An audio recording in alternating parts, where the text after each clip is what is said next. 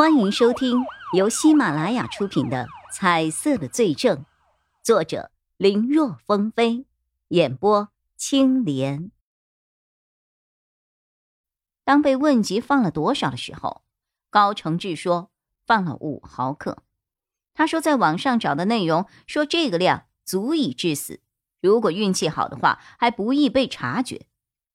证据、证言、嫌疑人亲口承认。案子也就水落石出了。在大多数人都这么想的时候，叶一辉的脸色却有点不好看。他看到高承志说完这些之后，他的颜色就没有了。可当他再去看高才勇和高德信的时候，那两个人的颜色还在。这说明案子还有内情啊！叶一辉想了想。去找了一下高逸逸，确认一件事情：乌头碱的浓度。高逸逸摇了摇头：“这个我还没有查呢。你要的话，稍等一下，我很快就能告诉你。”叶一辉表示可以等，他就在一旁逗弄着葵花鹦鹉等着。可惜人家鹦鹉不领情啊，面对叶一辉的投食，脑袋往旁一偏，就是不吃。从这家伙身上发现了什么吗？叶一辉看人家就是不吃，也不和他玩，只能够无奈的摇头。没有啊，高逸逸一面进行着浓度对比，一面回复着：“羽毛、指甲什么的我都检查过了，没有任何的发现。你指望从峰峰身上了解什么呢？我也不知道。”叶一辉是真不知道，他更不明白为何一个鹦鹉能有颜色。高逸逸以为叶一辉是不想告诉他，所以也就没有继续问下去。很快，结果出来了，浓度八毫克左右。八毫克，叶一辉皱着眉。刚才高承志说他只用了五毫克呀，这多出的三毫克又是怎么回事啊？有可能是水分蒸干了，导致浓度提升呢。高逸逸给出了一种可能。也有可能是他放多了，自己没有注意。像他那种人，其实心理素质很差的，有可能一个紧张，手一抖就放多了呢。对于高意义的说辞，叶一辉微微点头表示赞同。不过在略一沉默之后，他又摇头。又或者这个案子另有隐情。高承志虽然说的是真的，但他不一定就是真凶。另有隐情，不是真凶。高逸逸听得一愣，这个案子证据确凿，嫌疑人也承认了，怎么到叶一辉这儿却变成另有隐情了？高法医，结果出来了。一名法医把一份对比结果递了过来。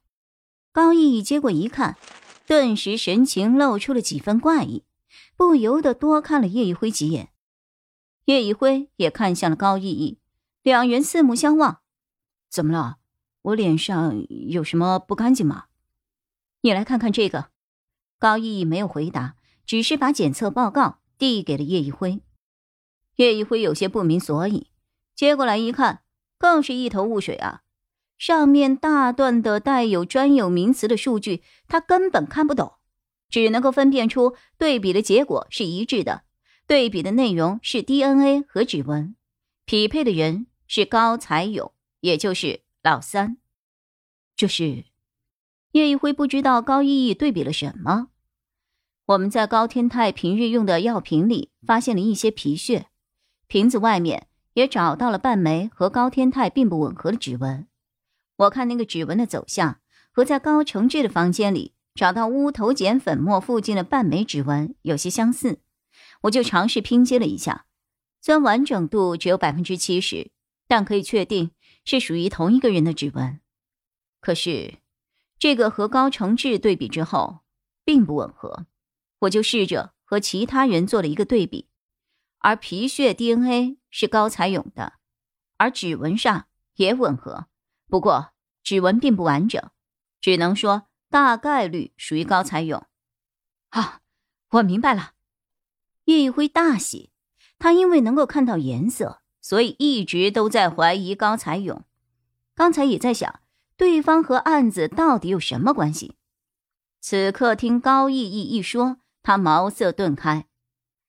我之前就发现了，高才勇是知道高云逸不是他亲哥的，只是这个家伙一直在装。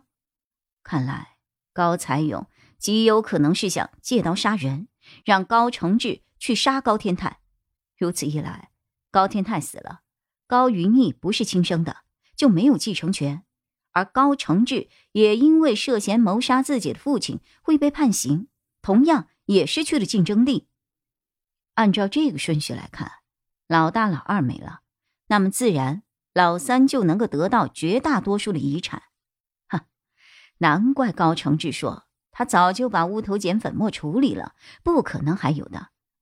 看来是高才勇发觉之后，特意又放了一包在高承志的房间里啊。叶一辉巴拉巴拉的说了一大堆，太谢谢你了，高法医。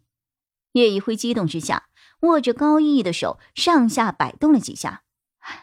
我这就去给审讯的人看看，能不能够撬开高才勇的嘴。说罢，人就风一般的跑了出去。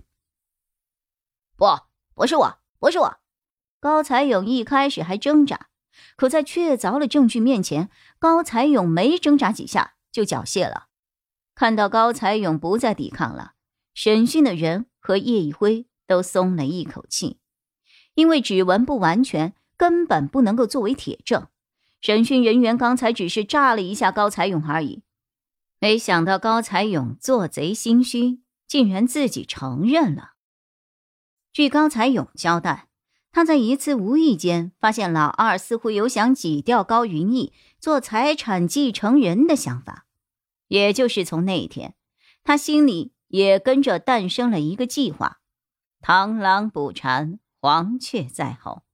所以，当他看见高承志配药的时候，他担心对方不敢下猛料，就在高承志放量的基础上，又偷摸的添加了三毫克。这下，高承志之前所说自己放了五毫克，却检测出了八毫克的事情，也就有了解释。随着高才勇的娓娓道来，他身上的颜色也渐渐消失了。本集播讲完毕，感谢收听，更多精彩内容，请在喜马拉雅搜索“青莲嘚不嘚”。